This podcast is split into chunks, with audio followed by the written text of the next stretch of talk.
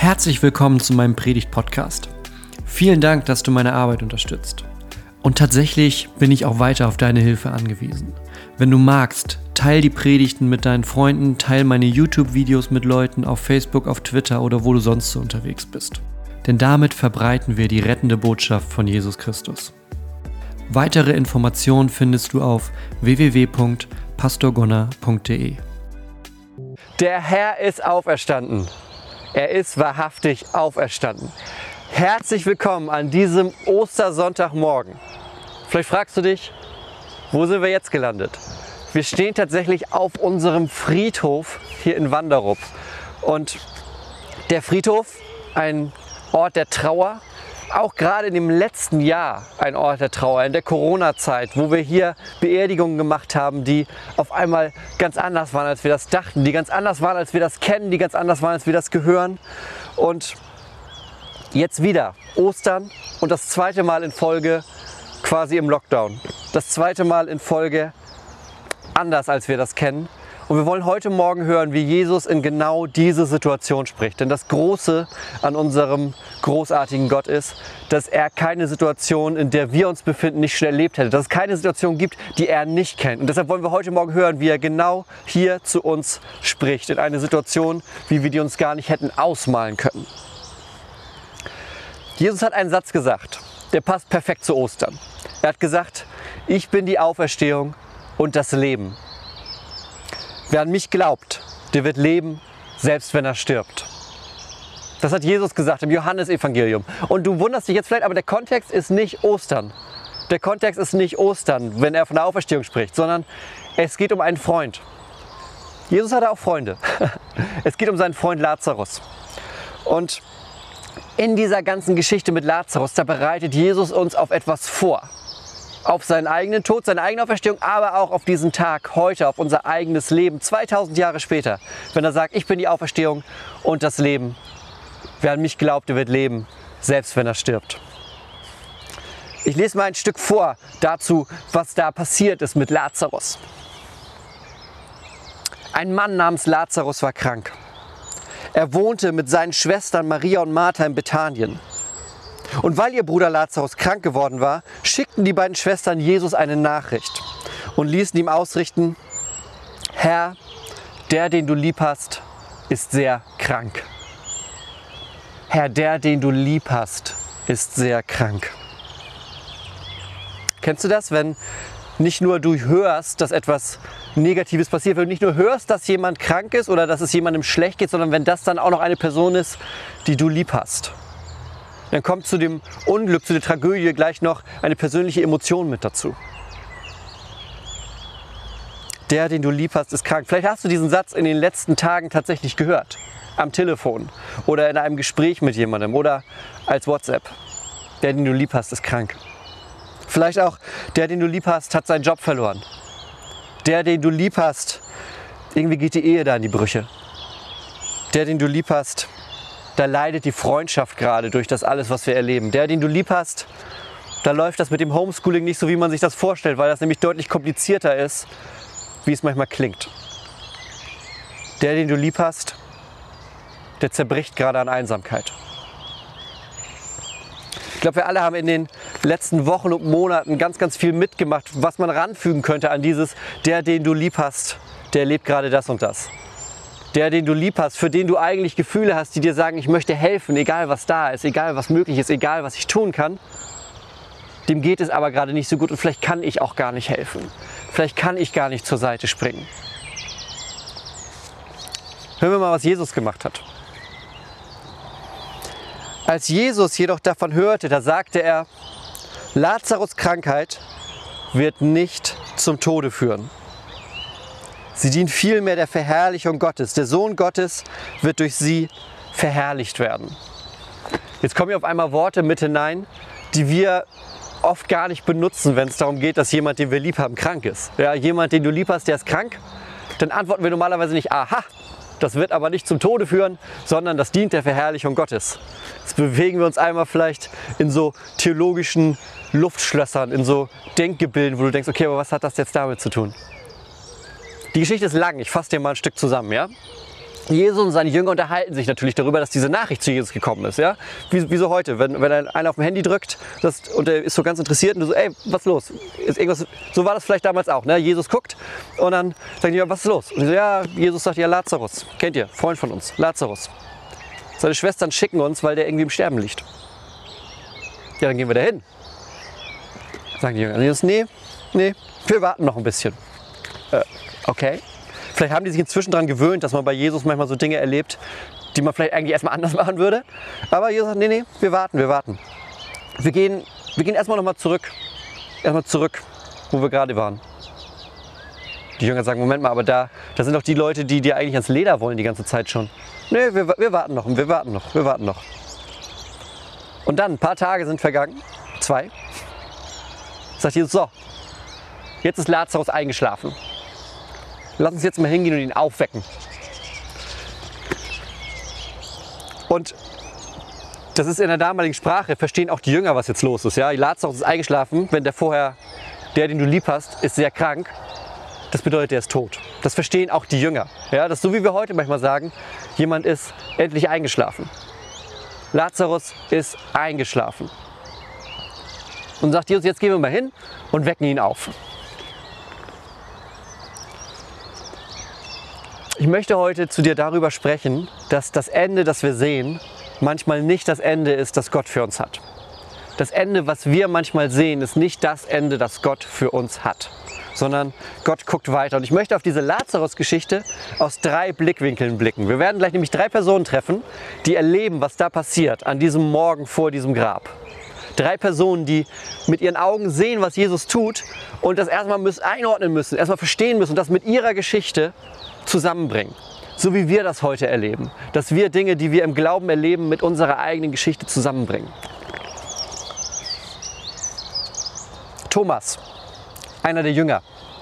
Und Thomas meint, er ist eigentlich am Ende. Er ist am Ende, weil er zweifelt, weil er immer voll ist von Zweifeln. Das ist das Problem von Thomas. Kommt später nochmal vor, ja, als, er, als Jesus auferstanden ist. Thomas zweifelt. Der kann nie so richtig glauben, was er da eigentlich gerade sieht. Und Thomas sagt natürlich auch sofort weil er seine Meinung dazu, als Jesus sagt, so, wir gehen jetzt mal dahin zu dem Lazarus und wecken den mal auf, weil der ist eingeschlafen, weil der ist tot. Und Johannes beschreibt das so. Thomas, auch Zwilling genannt, wissen wir, welcher Thomas gemeint ist. Ne? Thomas, auch Zwilling genannt, sagte zu den anderen Jüngern, ja, wir wollen mitgehen. Wir wollen mit ihm sterben. Das Gebiet, in dem Lazarus ist, da ist Jesus inzwischen nicht mehr so beliebt, weil der da auch rumgelaufen ist, Wunder getan hat, gesagt hat, hey, ich komme im Auftrag von Gott, ich bin Gott, ich erzähle euch, wer Gott wirklich ist. Kam nicht bei allen so gut an. Und jetzt sagte Jesus, ja, wir gehen dahin und dann werden wir mal einen von den Toten auferwecken.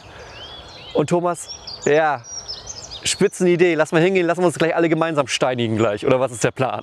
Ja, komm, wir gehen mit und sterben einfach alle gemeinsam.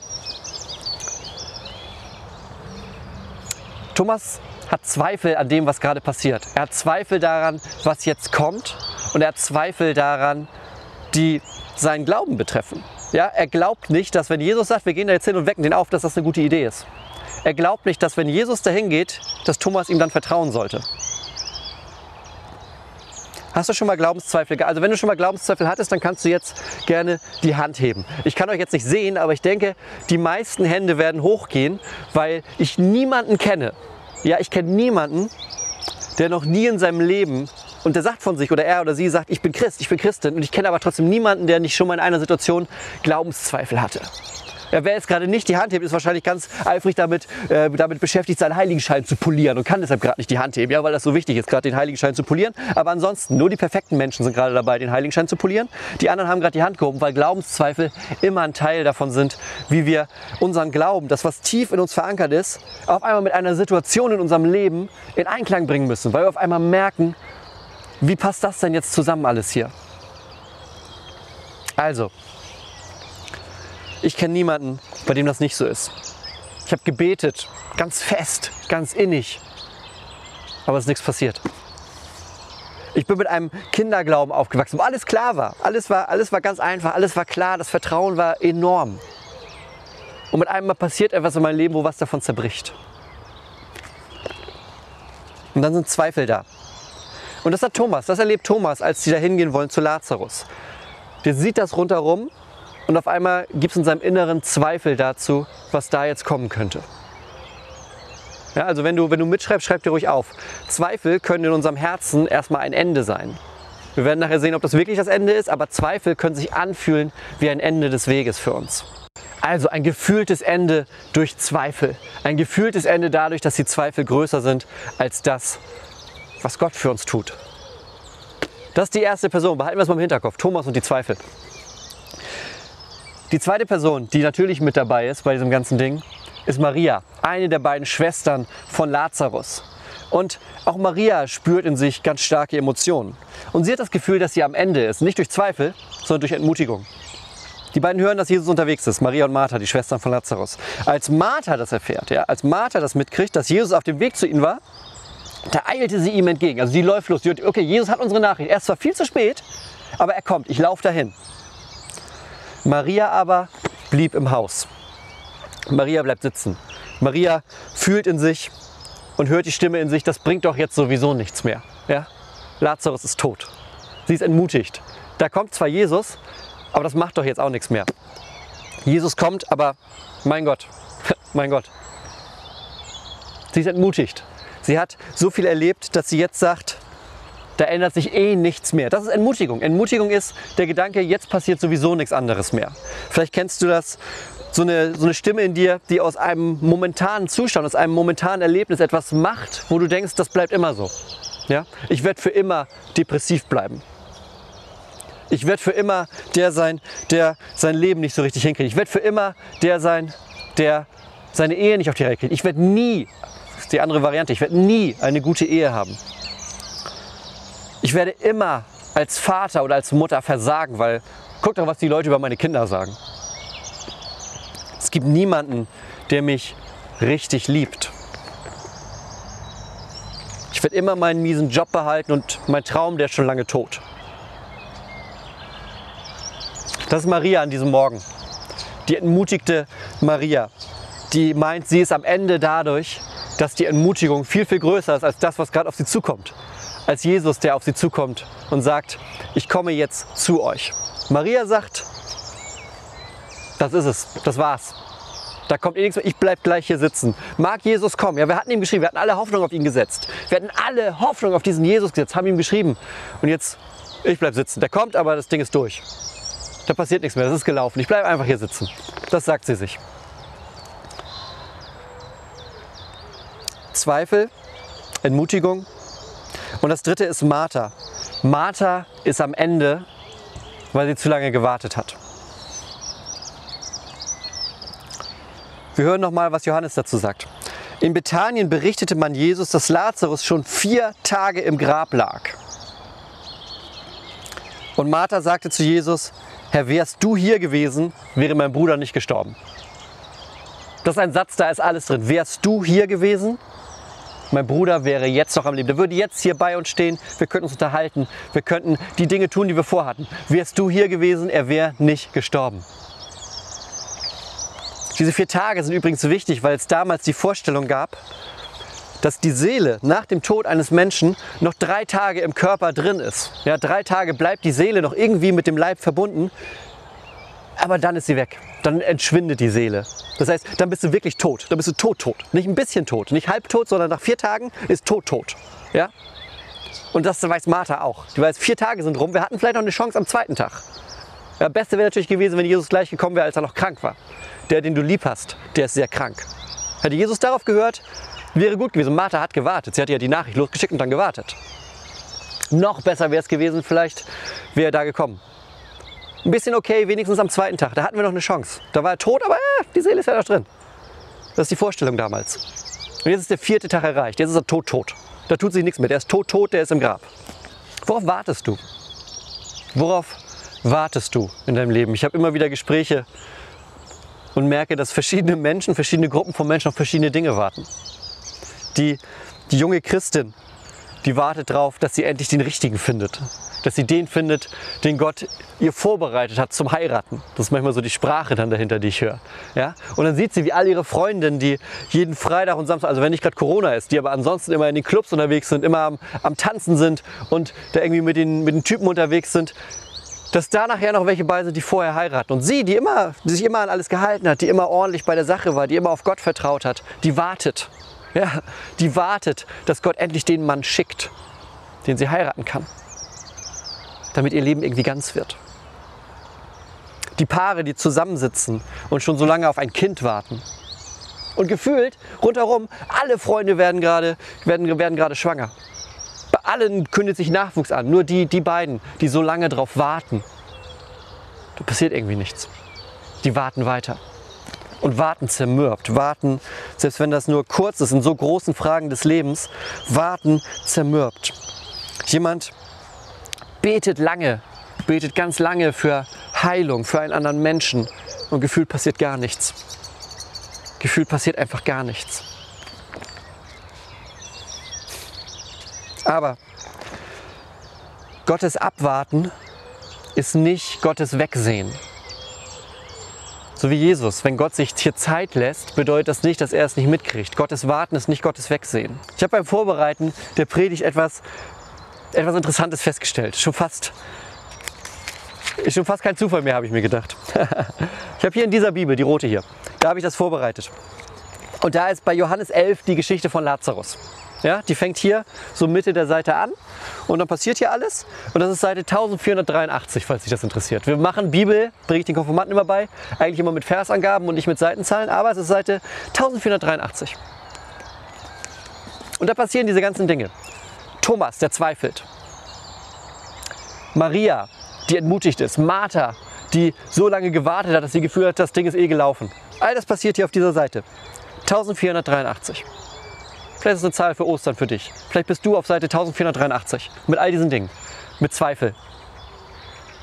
Mit Warten, mit Ermutigung. Auch gerade nach diesem Jahr. Vielleicht bist du auf Seite 1483. Und das Geniale ist, wo ich mir nicht sicher, ob das am Ende des Tages ein Zufall sein kann. Ich komme ran. Seite 1483 unten. Aber auch so weiß ich, Gott wird. Und dann blättern wir um. Alles Negative, 1483. 1484. Aber auch so weiß ich, Gott wird dir alles geben, was auch immer du ihn bittest. Manchmal müssen wir einfach die Seite umblättern. Manchmal ist es einfach an uns, die Seite umzublättern und nicht auf Seite 1483 zu bleiben, wo Zweifel ist, wo Entmutigung ist, wo Warten ist, sondern auf Seite 1484 zu blättern, wo Jesus sagt, Gott gibt dir alles, worum du ihn bittest. Manchmal ist Seite 1483 die Seite, auf der wir schon viel zu lange sind. Und 1484 ist die Seite, wo wir gerade eigentlich hingehören. Die Seite des Vertrauens. Die Seite des Bei Gottseins. Aber auch so weiß ich, Gott wird dir alles geben, was auch immer du ihn bittest.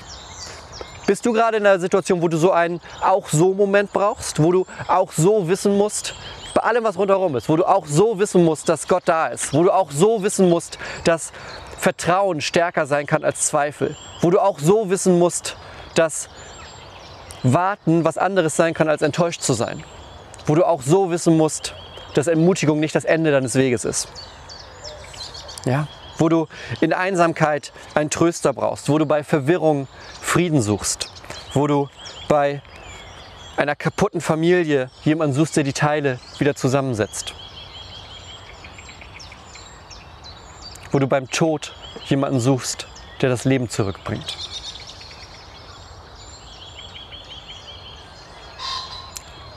Jesus spricht zu den Schwestern und er sagt, dein Bruder wird auferstehen. Ja, erwiderte Martha, die ist schlau, die kennt sich aus. Ja, am Tag der Auferstehung werden alle Menschen auferstehen. Ja, Jesus kommt mir jetzt nicht mit Auferstehung, ich weiß das, aber du hättest vorgestern hier sein müssen. Dann hätten wir dieses Gespräch hier gerade gar nicht.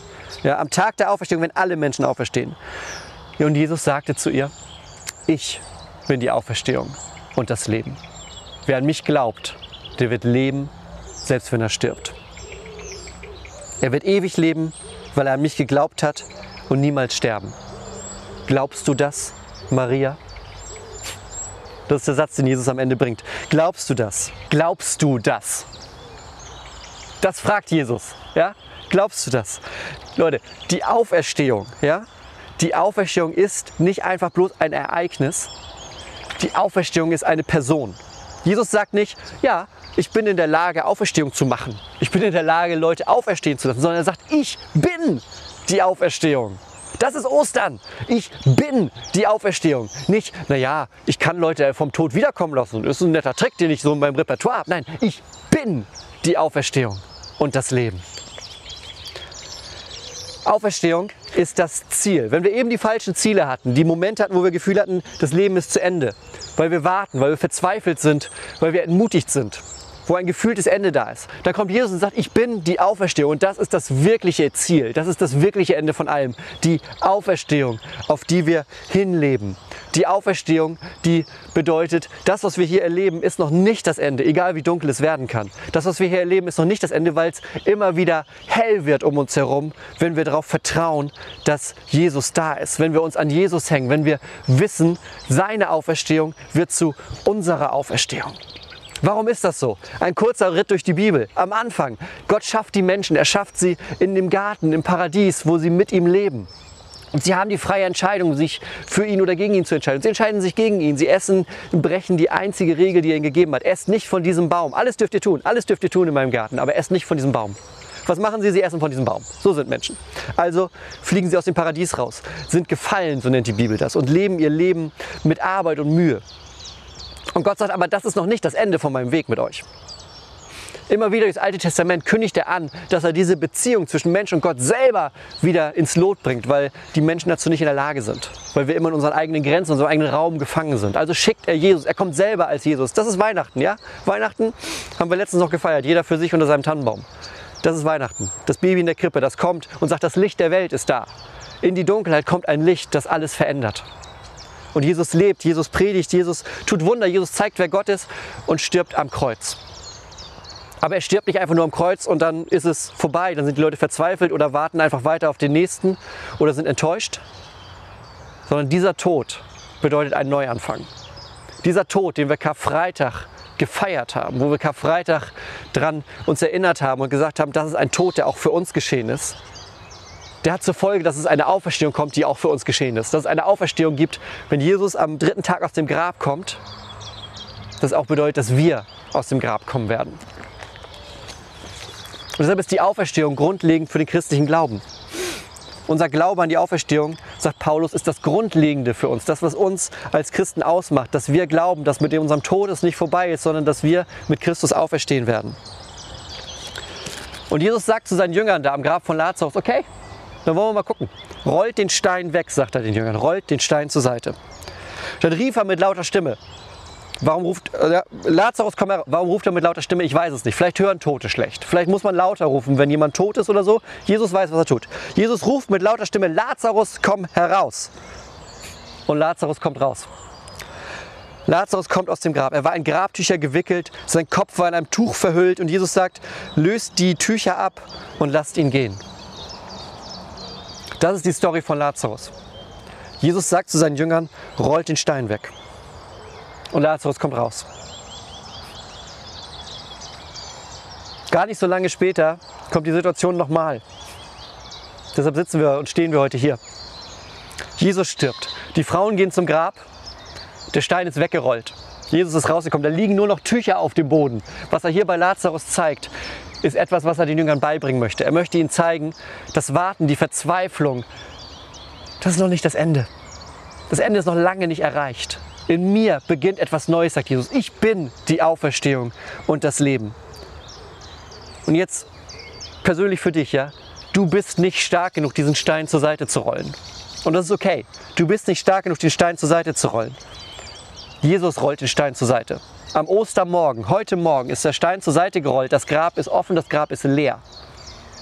Jesus ist aus dem Grab rausgekommen. Also komm auch du aus dem Grab raus. Die Stimme, die Lazarus gerufen hat, ist die Stimme, die dich ruft. Wir haben einen Gott, der den Tod besiegt hat. Wir haben, glaube ich, damit einen Gott, der alles kann. Ja, wenn er den Tod besiegt hat, dann schafft er den Rest auch. Also, die Stimme, die Lazarus aus dem Grab gerufen hat, ist die Stimme, die dich ruft, die dich aus deiner Verzweiflung, aus deinen Glaubenszweifeln hinausruft, die dich aus deinem Abwarten hinausruft und die dich daraus hinausruft, dass du enttäuscht bist. Das ist die Stimme deines Gottes, die dich heute Morgen ruft, die sagt, ich bin die Auferstehung und das Leben. Vielleicht bist du gerade auf Seite 1483. Dann sei versichert, 1484 kommt. 1484 kommt. Und wenn es kommt, so wie Jesus das am Anfang seinen Jüngern sagt, dann bekommt Gott dafür die Ehre. Dann passieren die Dinge, damit die Menschen das sehen und sagen, das hat er doch nicht selber gemacht, das war Gott. Den Stein hat er doch nicht selber gerollt. Hast du ihre Arme gesehen? Die rollt keine Steine von Gräbern. Das war Gott. 1484 kommt. 1484 bedeutet aber nicht automatisch, dass alle geheilt werden. 1484 bedeutet aber, dass für alles, was passiert, Gott die Ehre bekommt. Weil er sagt, ich bin die Auferstehung und das Leben. Lass uns heute am Sonntagmorgen gemeinsam genau dafür beten.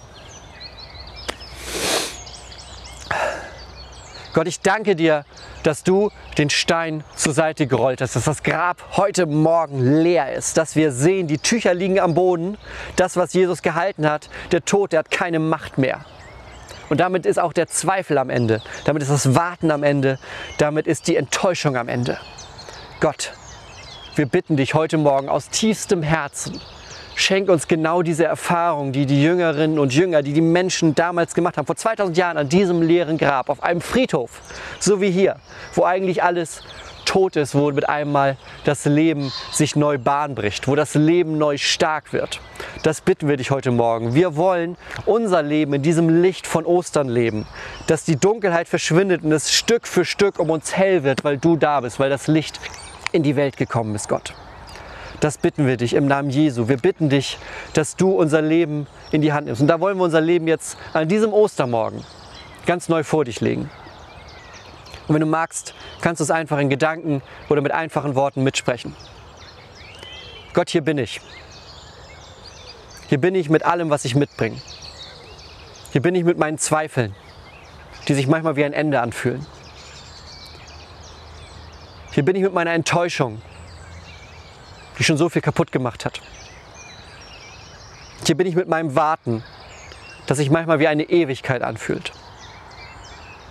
All das gebe ich dir, weil ich weiß, bei dir ist mehr. Bei dir erwartet etwas Besseres auf mich. Bei dir wartet das Leben. Bei dir wartet die Auferstehung. Nicht irgendeine Auferstehung, meine Auferstehung, wenn ich hier meinen letzten Atemzug tue. Und Gott, dafür wollen wir dir unser Leben hinlegen. Dafür möchte ich dir heute das Leben neu hinlegen. Gott, du bist der Herr meines Lebens. Ich kehre um zu dir und vertraue auf dich in allem, was kommt. Blätter die Seite im Buch meines Lebens um und starte neu. Das bitte ich dich im Namen Jesu. Amen.